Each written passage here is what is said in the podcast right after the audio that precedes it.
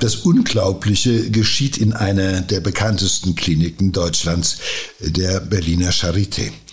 Eine Krankenschwester tötet mindestens fünf Patienten. Aus Mitleid? Oder will sie Gott sein? Hallo und herzlich willkommen bei unserem Podcast Im Kopf des Verbrechers. Wir, das sind Joe Bausch und Sina Deutsch. Ja, die Berliner Charité ist ja eigentlich ein, ein Ort der Pflege und Hilfe, kann man sagen, ein Krankenhaus. Und das wird aber zu einem Mordort, nämlich als sich bei der Krankenschwester Karin C. ein Schalter umlegt und auf einmal tötet sie ihre Patienten, statt ihnen zu helfen. Der Prozess um Schwester Tod war ein Medienereignis. Die Angehörigen der Opfer leiden bis heute. Sie selbst sagt, also hat sie damals vor Gericht gesagt, ich bedauere es unendlich für die Angehörigen, aber ich bereue nichts.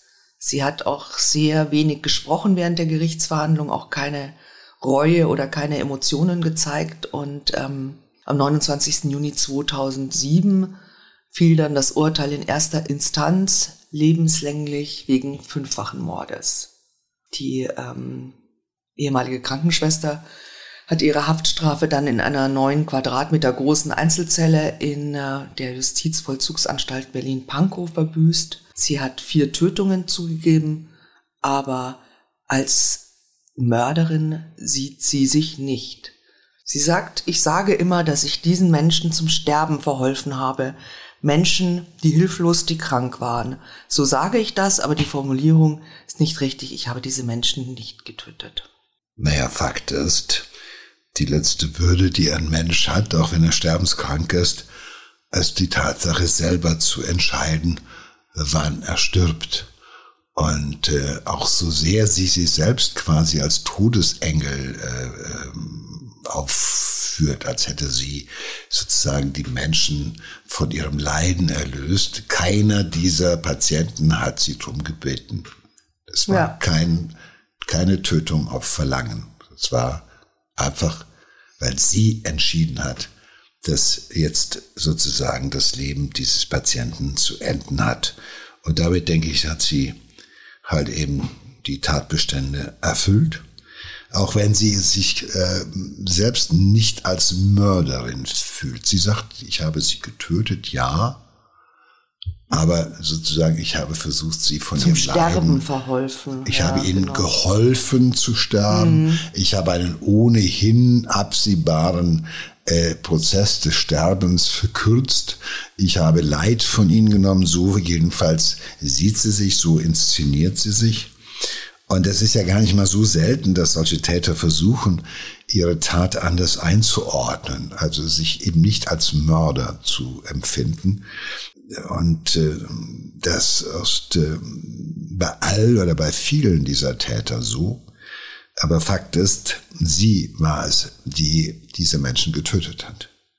Sie hat Gott gespielt. Und sie hat aktiv diese Menschen umgebracht. Ja, schauen wir uns mal an, wieso eine Krankenschwester zur Mörderin wird. Das, der Tatort ist die Intensivstation. Über 30 Berufsjahre hat Karin C. als Krankenschwester schon hinter sich. Sie pflegt Patienten und dann wird sie zur Täterin. Sie sucht ihre Opfer, schutzlose Patienten, einige komatös. Sie spritzt jedem von ihnen eine Überdosis eines blutdrucksenkenden Mittels. Der Tod tritt innerhalb von Minuten ein. Naja, sie äh, erlebt es natürlich ähm, in ihrem Alltag. Ähm, so ist das. Ähm, die Ärzte kommen, die machen Visite auf dieser äh, Intensivstation. Ist ja jeden Tag mindestens eine Visite.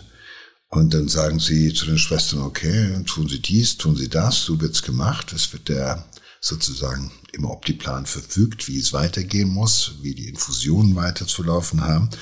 Und dann ähm, gehen die Ärzte in der Regel wieder und die Schwestern haben das umzusetzen. So ist es halt nun mal.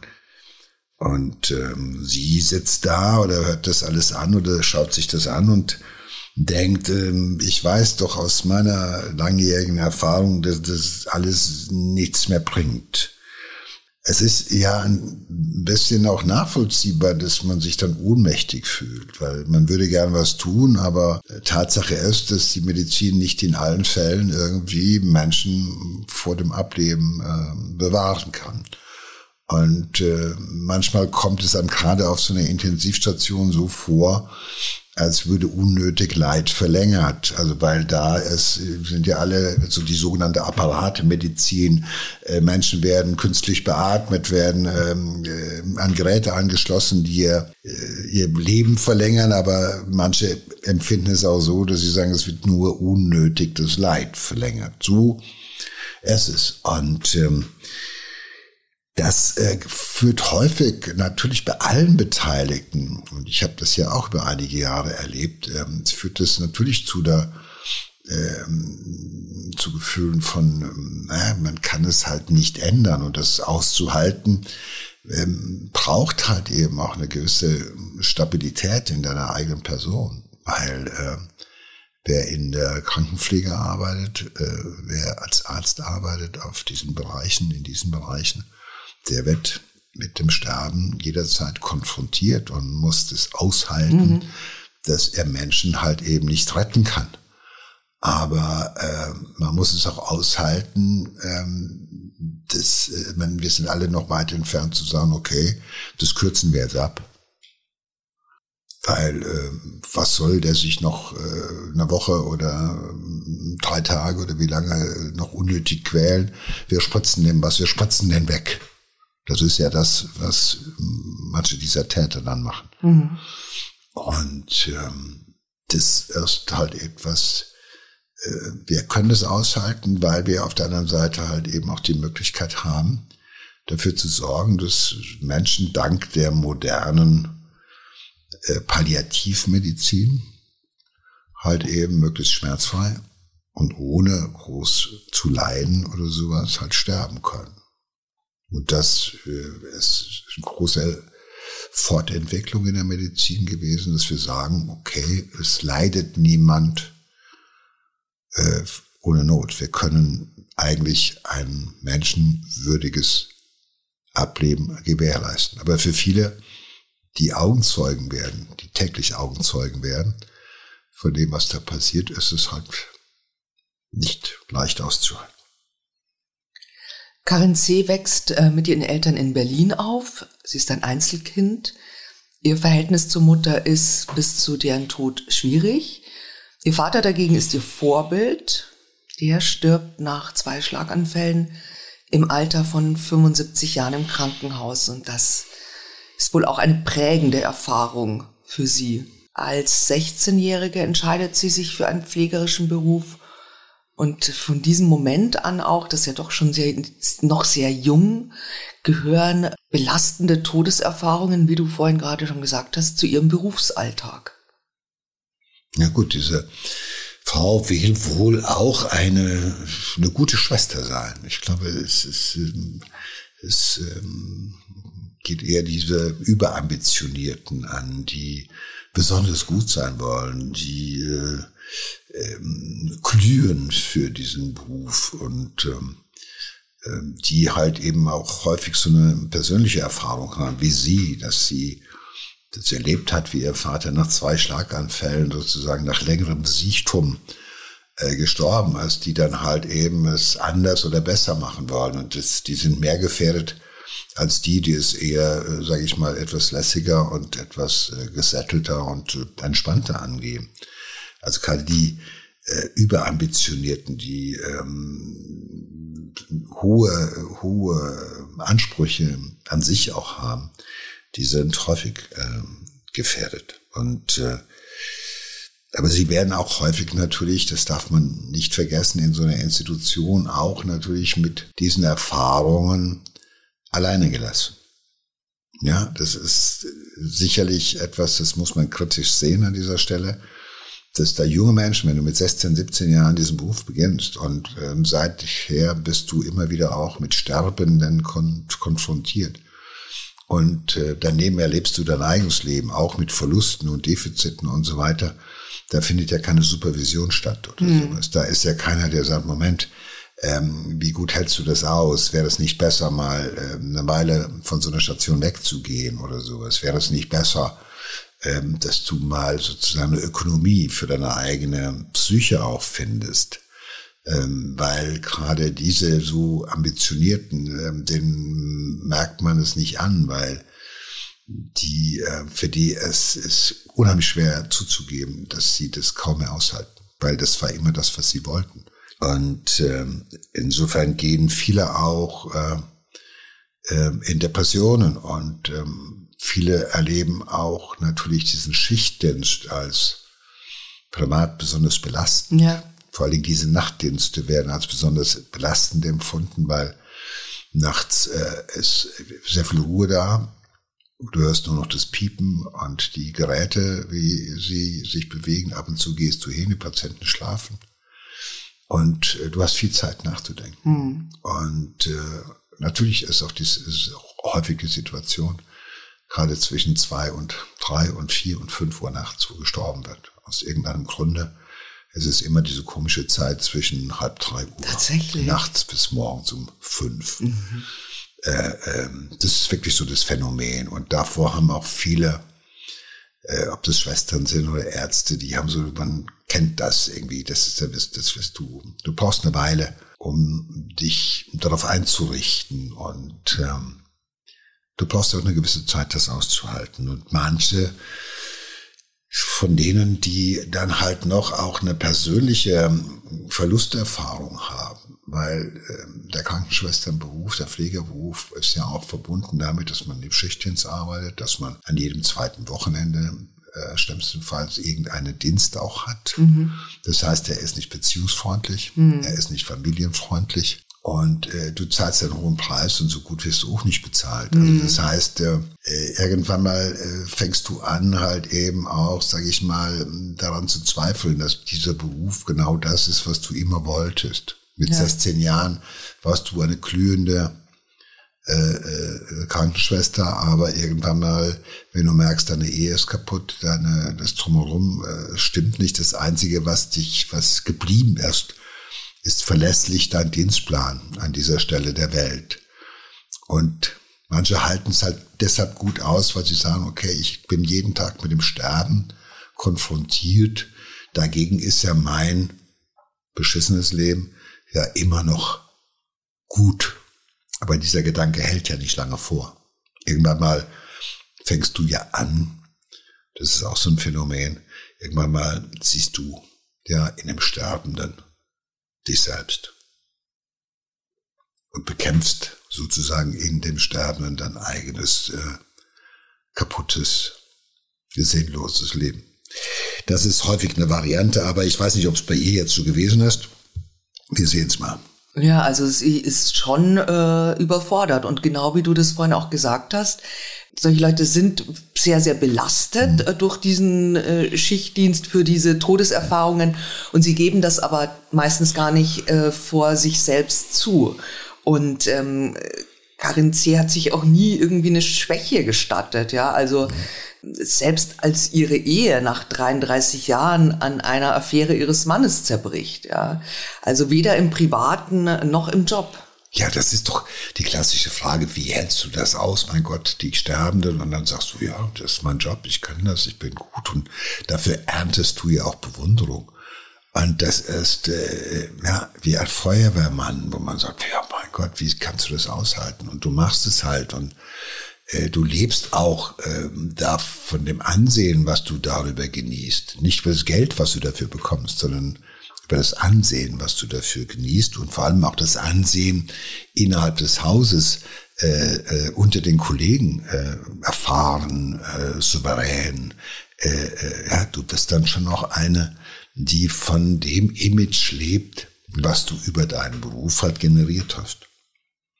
Also wenn man sich ihre persönliche Situation ähm, äh, in dieser Zeit anschaut, da muss man sagen, das ist desolat. Äh, der Beruf ist das Einzige, was ihr bleibt und äh, auch der ergibt plötzlich keinen Sinn mehr.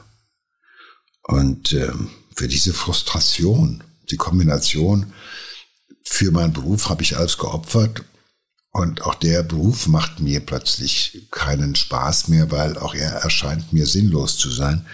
Das ist natürlich eine Kombination. Äh, dafür muss irgendwas, muss sich ändern. Da muss jemand für herhalten. Ja, und ähm, herhalten müssen jetzt die ihr anvertrauten schwerstkranken Patienten. Ihre ersten Opfer sind dem Tod bereits sehr nah, als Karin C. sie tötet. Karin C. hat mal auch erzählt in einem Interview, das sie für eine Sendung bei uns gemacht hat, äh, Urteil Mord hieß es, glaube ich, erklärt sie, dass man die Sterbephasen in vier Stadien einteilt und diese Finalphase ist die letzte Phase und da geht man eben davon aus, dass in circa sechs Stunden in etwa der Patient verstorben ist. Ihr erstes Opfer ist Gerhard A., 77 Jahre alt. Er liegt nach einem Herzinfarkt seit fast drei Monaten auf der Intensivstation. Am 16. September 2006 stellen die Ärzte die Behandlung bis auf die Vergabe von Morphium ein. Er soll schmerzfrei sterben können. Äh, laut einer Kollegin sagt Karin C. an diesem Tag, dass man für den Mann eine Lösung finden müsse. Etwas in ihrer Wahrnehmung scheint sich ähm, verändert zu haben. Äh, meinst du, das wäre, meinst du, es geht um Mitleid? Ja, natürlich klingt das zunächst äh, äh, nachvollziehbar, dass das Mitleid war. Äh, manchmal will man sich aber auch nur die Arbeit erleichtern. Mitleid wäre, bei diesem Menschen zu sitzen und es auszuhalten. Mitleid heißt nicht mitleiden, sondern im Endeffekt das Leiden auch aushalten ja. von dem anderen. Und äh, aber das kann sie nicht mehr. Insofern äh, es ist nicht Mitleid, sondern ähm, dieser Patient liegt ja seit drei Monaten dort, offenbar nach einem Herzinfarkt äh, komatös und wenig ansprechbar. Und sie sucht eine Lösung. Sie sagt ja, man muss eine Lösung finden. Ähm, das ist eher die Lösung eines Problems, was sie hat. Hm. Nicht das Problem, was der Patient hat. Sicherlich, dass so offenkundig da liegt einer in der letzten Phase des Sterbens und wozu, also jetzt kürzen wir das ab. Noch eine Nacht muss der hier nicht liegen. Wenn ich morgen wiederkomme in die nächste Schicht, äh, das will ich nicht. So, das ist eher jetzt auch etwas, wo sie ähm, ähm, versucht, ihr Gefühl, was sie da hat, zu beenden. Das ist nicht, dass sie ihr Leid, das Leiden des Patienten beendet, sondern das, was sie dabei empfindet, ja. muss weg. Und sie hat die Macht und sie weiß, wie es geht. Und äh, man muss sich überlegen, die Entscheidung, also natürlich, ich überlege mir das oft, weil ich habe ja oft solche Situationen erlebt, wo Menschen mhm. vor mir lagen, wo ich das Gefühl oder die fast die Gewissheit habe, hatte, die werden in den nächsten sechs, sieben Stunden sterben. Mit hoher Sicherheit. Manchmal war ich überrascht, dass es noch drei, vier Tage gedauert hat. Mhm. Aber manchmal weiß man es, sieht man es, ist ja auch ein Erfahrungswert. Und ähm, wenn man dann noch ein Medikament gibt, um halt eben ähm, das Leiden zu mindern oder zumindest irgendwie ähm, ja auch noch das zu tun, was medizinisch halt einfach nach den Erkenntnissen, die wir haben, jetzt angezeigt ist. Und ich habe mir überlegt, was geht in dem Kopf eines Menschen vor, der dann ein Medikament nimmt und das in einer Überdosis spritzt, um halt diese Menschen umzubringen. Er macht ja, er, er bringt sie ja sozusagen heimtückisch um. Es ist ja nicht so, dass er sagt, okay, dieser Patient hat mir irgendwo oder irgendjemandem gesagt, ich möchte, wenn ich äh, Patiententestamente gibt's ja, es gibt ja das alles, ich möchte keine Hilfe mehr, ich will das alles nicht mehr. Man hat ja heute Verfügungen, die man treffen kann, äh, äh aus denen man sieht, äh, er will äh, sozusagen nur, äh, äh, sage ich mal, ohne zu leiden sterben. Das machen die Ärzte ja. Der kriegt Morphium, damit er keine Schmerzen hat und so dämmert er sozusagen vor sich hin. Und das ist ja im Endeffekt, was sie macht, ist kein Mitleid, sondern das ist jetzt das Gefühl, ich habe die Macht, ich weiß, wie es geht und ich beende dieses Leben, weil ich will mir das nicht mehr länger angucken. Ich habe entschieden, ich will mir das nicht mehr länger angucken. Und glaube ich, so muss man es formulieren. Ja. Und das ist, was die dann sagen, ist immer, ich konnte mir das nicht mehr länger. Ich habe das nicht mehr ausgehalten. Das wär, der wäre doch sowieso gestorben. Ich habe sein Leiden verkürzt. Nein. Sie hat sozusagen als in, in ihm stellvertretend etwas bekämpft, was sie nicht mehr aushalten konnte. Sie spritzt äh, dem Patienten in kurzen Abständen zweimal eine Überdosis eines blutdrucksenkenden Mittels und Gerhard A. verstirbt wenige Minuten nach der zweiten Injektion. Im Prozess kommt dann später heraus, dass Gerhard A. tatsächlich bereits das zweite Opfer von Karin C. ist. Völlig eigenmächtig hat sie äh, ein nach ihrer Vorstellung lebensunwertes Dasein äh, beendet. Sie hat einem Patienten ein Mittel äh, intravenös verabreicht. Sie hat ähm, selber auch wieder in diesem Interview ähm, quasi gesagt, ihrem Mo Moralverständnis nach ist das in Ordnung. Also sie sagt, Zitat, ich habe auf diese Ruhe geschaut, auf diese Entkrampfung. Ich habe gewartet, bis die Pulsfrequenz auf Null war. Ja, man muss sich das mal vorstellen.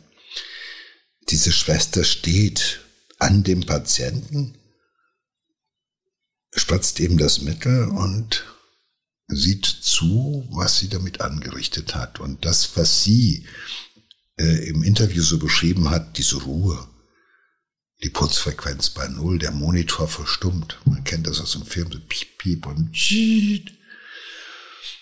Also einfach die Gewissheit. Ja, also das ja. wird ja auf einer Intensivstation wird das ja wirklich wie im Film gemessen. Also man kann richtig so den Erfolg sehen. Sie beschreibt ja genau das, was der Erfolg ihrer Tat gewesen ist. Die Entkrampfung, das Ausstrecken, das Eintreten des Todes. Und das empfindet sie als etwas Positives. Weil es etwas ist, was sie gemacht hat.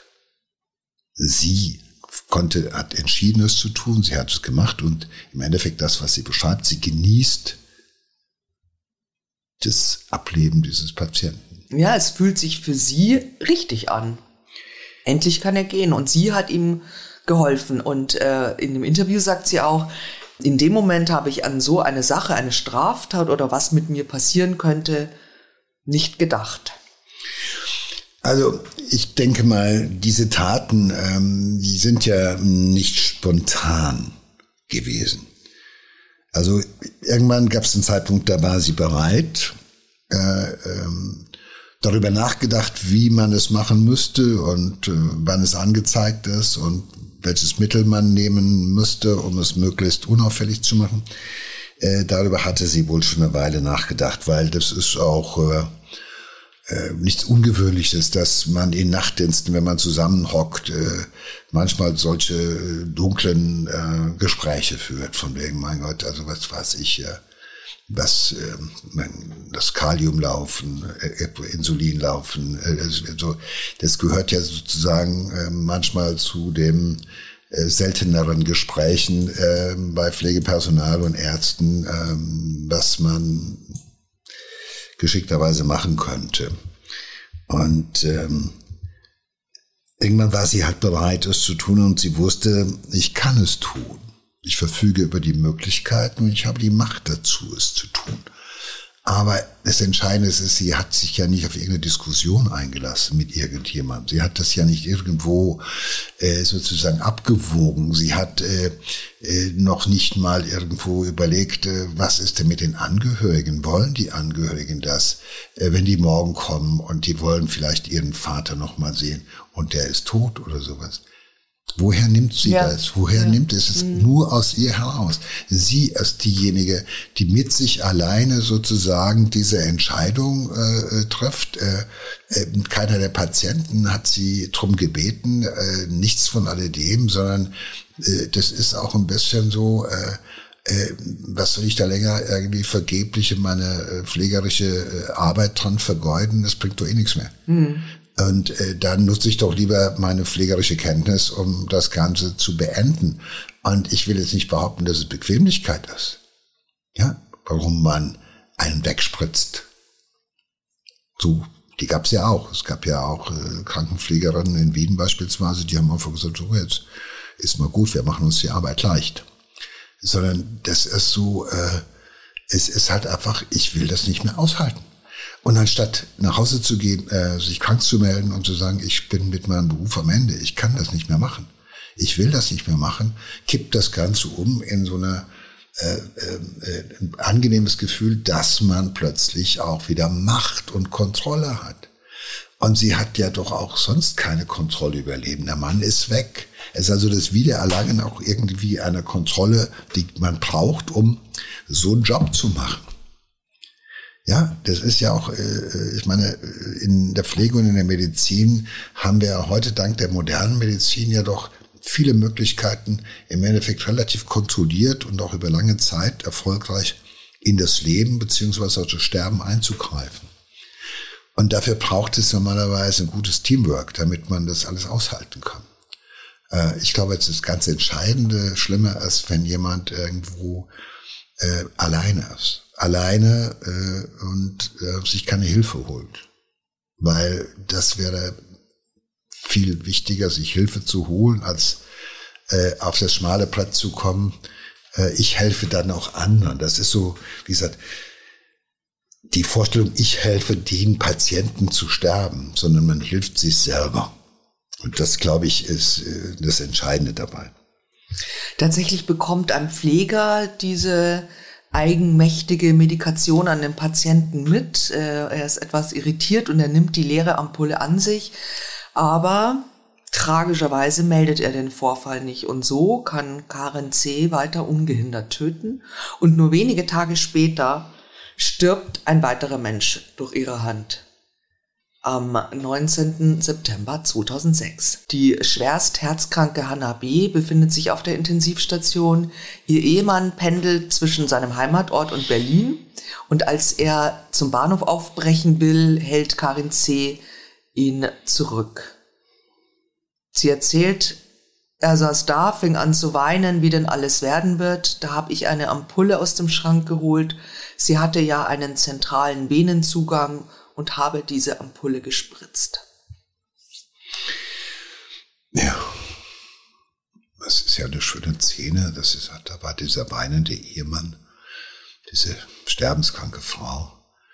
Und sie konnte sich in diesem Moment sozusagen als äh, Erlöserin ja, aber überleg mal, vor dem äh, Ehemann. Ja, das ist nicht der einzige Fall. Es gibt vergleichbare Fälle. Da haben diese Täter und Täterinnen in Anwesenheit der Angehörigen sozusagen diese Geschichten auch gemacht, weil das ihnen nochmal sozusagen so eine gewisse Anerkennung, da konnten die Angehörigen nochmal sehen, wie man sich bemüht hat. Und da wirst du ja nochmal sozusagen, das ist ja wie so, du erlebst jetzt, du erlebst nochmal selber sozusagen so eine, oh, guck mal da, was ich geschafft habe. Und sie sagt natürlich, der hatte einen, sie hatte einen zentralen Venenzugang. Das heißt, sie musste nicht extra irgendwas spritzen, sondern es lief über einen Venenkatheter, lief offenbar etwas, da war es leicht. Es braucht also keine besondere ähm, Funktionstechnik mehr. Und äh, ich glaube, sie hat das auch ähm, so oft getan, dass sie mittlerweile auch bereit war, noch ein höheres Risiko zu gehen. Also sozusagen sie wollte sich auch noch der Dankbarkeit äh, oder der vermeintlichen Dankbarkeit des Ehemanns versichern, dass sie sozusagen äh, diejenige gewesen ist, die ihm und seiner Frau sozusagen das Leid von den Schultern genommen hat. Fakt ist, ähm, sie braucht auch immer mehr Befriedigung. Also die Frequenz ist ja dann auch relativ hoch. Der Ehemann versteht, versteht natürlich überhaupt nicht, was da vor seinen Augen passiert. Und es ist auch so, dass die Patientin ist erst 48 Jahre alt, also relativ jung.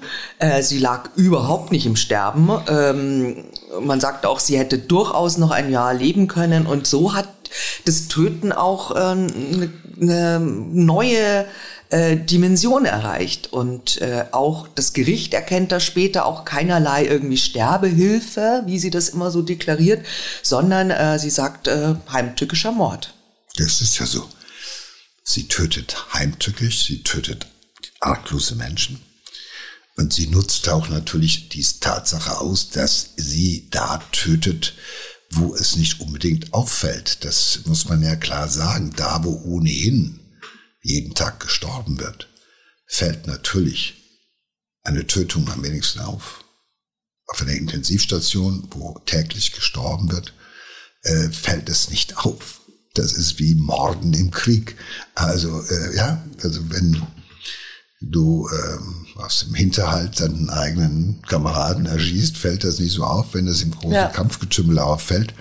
Während das, und so ungefähr ist es da auch, das ist auch das Fatale äh, an diesem Tatort äh, Krankenhaus oder Tatort Intensivstation, dass es da halt so lange Zeit braucht. Und es ist halt eben auch bezeichnend, dass dieser Kollege, der sieht, dass sie da so eine Ampulle in den Papierkorb schmeißt, also geht ja auch immer höhere Risiken ein, die Ampulle zwar an sich nimmt, aber das nicht weiter kommuniziert. Auch das ist symptomatisch für diese Fälle, dass mhm. es jemand gibt, der was sieht aber äh, Zweifel und auch nicht bereit ist, äh, seine, äh, seine Zweifel oder sein komisches Gefühl mit irgendjemandem zu teilen, weil das ist eine erfahrene Kollegin. Das ist eine, ja, die äh, sozusagen immer irgendwo voran, vorangegangen ist, die auch bei den schwierigen Patienten immer sagt, komm, lass mich das machen, ich gehe dahin.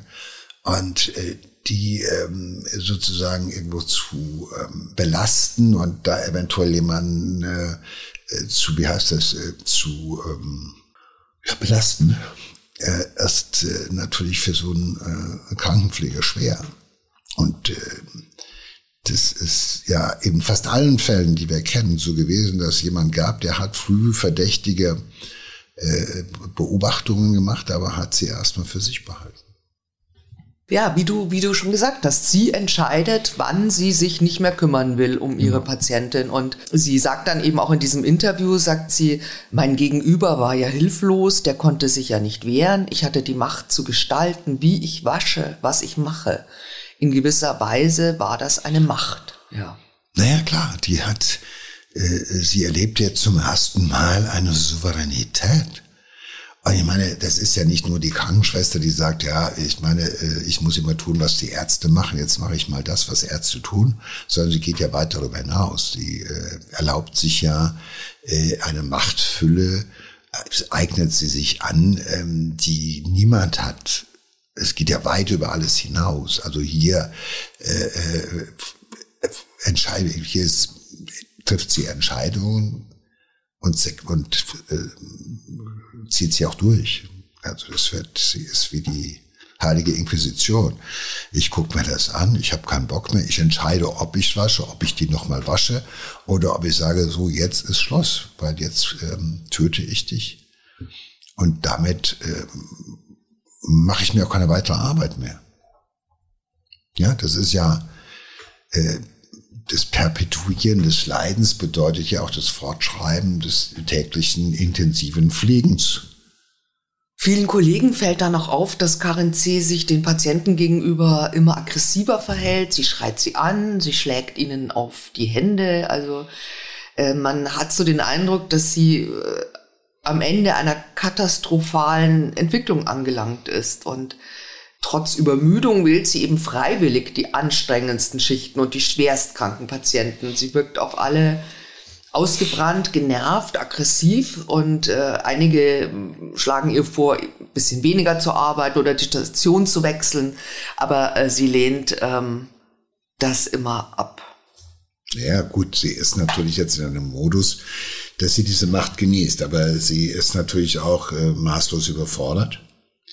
Emotional ist sie ohnehin überfordert, äh, weil die Arbeit gibt ihr ja nichts mehr. Und äh, das ist auch ähm, nicht ganz so selten und das erste auffällige Symptom, dass äh, solche Schwestern oder solche Pfleger dann plötzlich irgendwie den Patienten gegenüber aggressiv werden dass sie auch ähm, in ihrer Sprache sich verändern. Es wird von den Patienten anders gesprochen. Das ist dann hin nur noch äh, die Galle, das Krokodil, äh, also für die, äh, für die äh, Komatösen oder die Apalliker. Äh, einmal ändert sich die Sprache und das ist das erste Symptom, wo wir als äh, äh, Kollegen oder als Ärzte irgendwo dann sagen, Moment, da musst du mal genauer hingucken, weil jetzt nimmt das eine gefährliche Entwicklung an. Auch das aggressive Verhalten gegenüber dem Patienten äh, ist dann nichts Ungewöhnliches. Sie werden dann geschubst, geschlagen. Äh, wir kennen sogar viele Fälle, da werden die Patienten regelrecht gequält. Mhm. Und äh, weil das einfach, man ist dann nur noch genervt und man kann es ja machen. Und wenn man so etwas mitbekommt, äh, als Kollegin oder Kollege oder als Arzt, sollte man alles unternehmen und sagen, Moment, der muss von dieser Station. Ja. Das, wir tun nicht nur den Patienten angefallen, den wir ja auch äh, äh, alle, für die wir ja alle Verantwortung haben, sondern wir haben natürlich auch eine Verantwortung mhm. für das Personal und für die Kollegen. Und da sind wir, müssen wir auch bereit sein, jemanden äh, sozusagen aus dem Feuer zu nehmen. Da müssen wir bereit sein, jemanden auch gegen seinen Willen aus einer Situation herauszunehmen. Und das ist nichts Ungewöhnliches, dass diese Täter oder Täterinnen sich die heftigsten Schichten aussuchen, also Nachtschichten machen ohne Ende, dann am Wochenende nochmal eine Nacht, äh, dass die sich anbieten, hat die Schwerstkranken äh, zu betreuen und nicht sagen, okay, hey, ich habe den jetzt die ganze Woche gehabt, lasst mich mal nächste Woche aus oder sowas. Also dieses nicht zugeben können, dass man nicht mehr kann. Das gehört ja mit dazu, weil es wird ja was anderes ausgelebt. Weil äh, äh, die verstehen es nicht mehr, dass das Töten der Patienten schon längst ein Zeichen dafür ist, dass man selbst schon längst verloren hat sondern äh, das Töten der Patienten wird ja dann sozusagen zu dem Ritual, was dem möglich macht, weiterzumachen. Ja, und sie, sie tötet jetzt auch in immer kürzeren Abständen. Ja. Also nur sechs Tage nach dem Mord an Hannah B. Äh, mordet sie wieder. Ähm, Hans K., ihr Opfer, ist ein Langzeitpatient. Er liegt im Koma und kurz nach Mitternacht wird sein Zustand kritisch. Und jetzt, überleg mal, während das Team versucht, den Patienten zu reanimieren, injiziert Karin C. heimlich auf der anderen Seite des Bettes ein stark Blutdruck senkendes Mittel.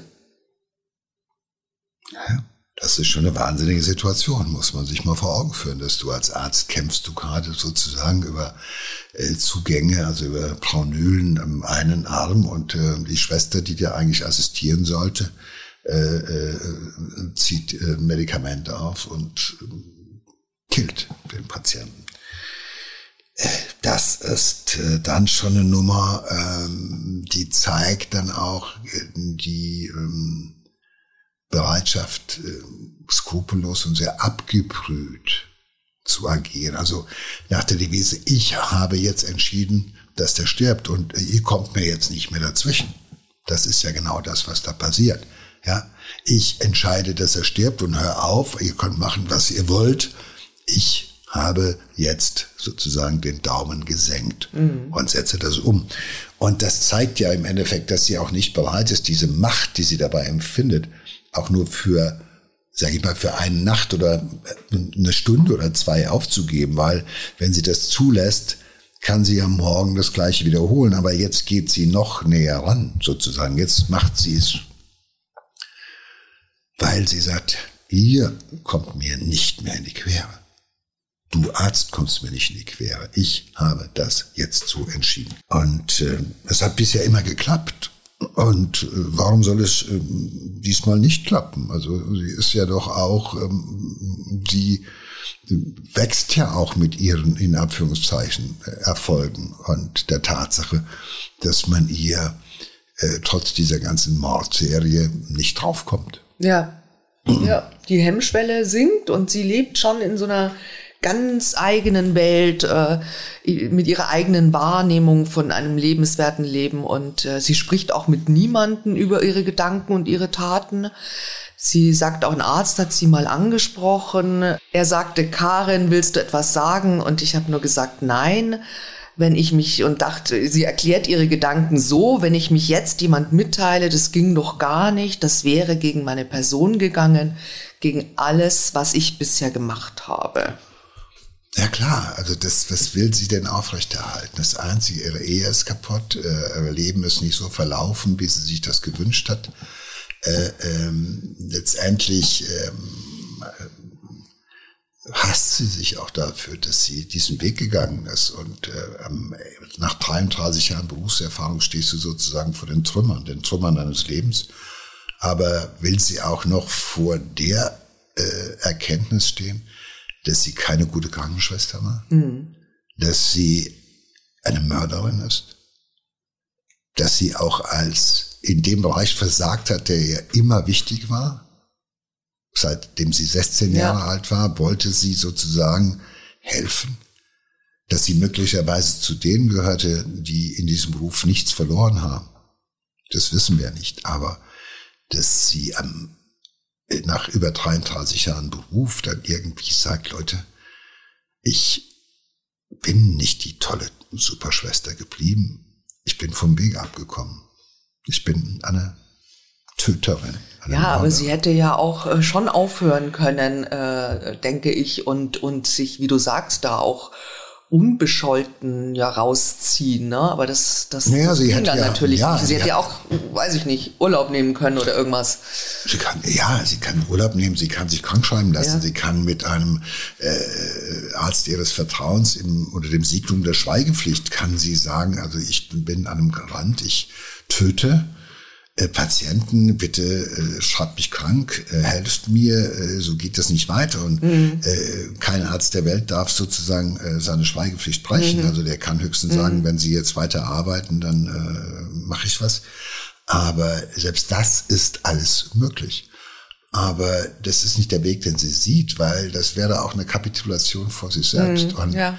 sie gewinnt nochmal, sie gewinnt sozusagen das Letzte an ihrer kaputten Persönlichkeit, an ihrer Person, ist das Bild, was sie von sich hat, was sie vor sich herträgt, sozusagen. Das ist, das bin ich. Mhm. Und das zuzugeben, das kann sie längst nicht mehr.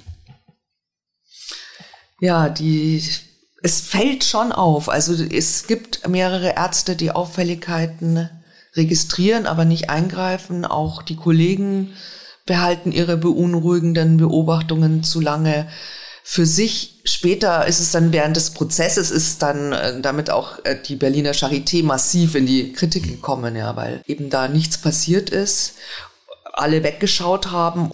Hier, dieser Kollege, der diese verdächtige Ampulle da gefunden und sichergestellt hatte, der hat dann sechs Wochen später erst äh, sein Schweigen gebrochen und die ärztliche Leitung informiert. Und so fliegt die Todeskrankenschwester auf.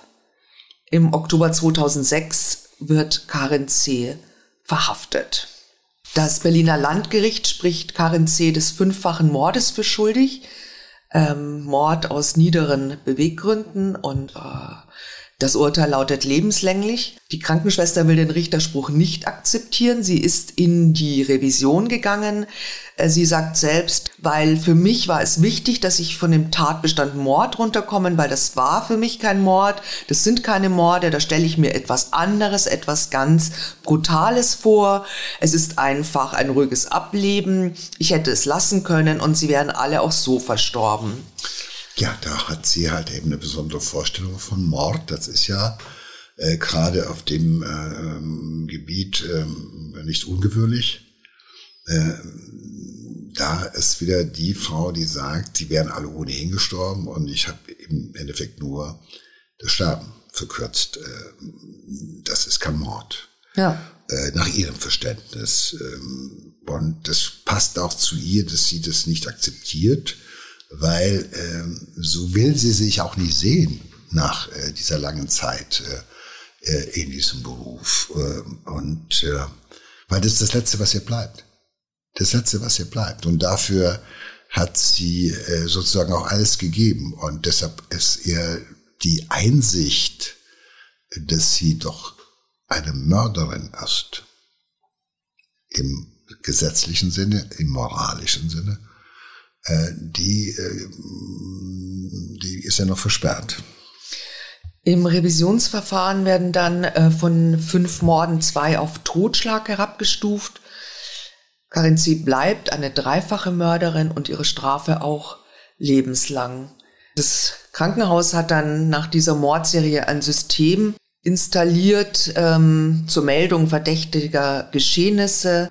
Kann sein, dass die Fälle dann jetzt ein bisschen unwahrscheinlicher geworden sind, aber ganz auszuschließen ist das ja leider nicht.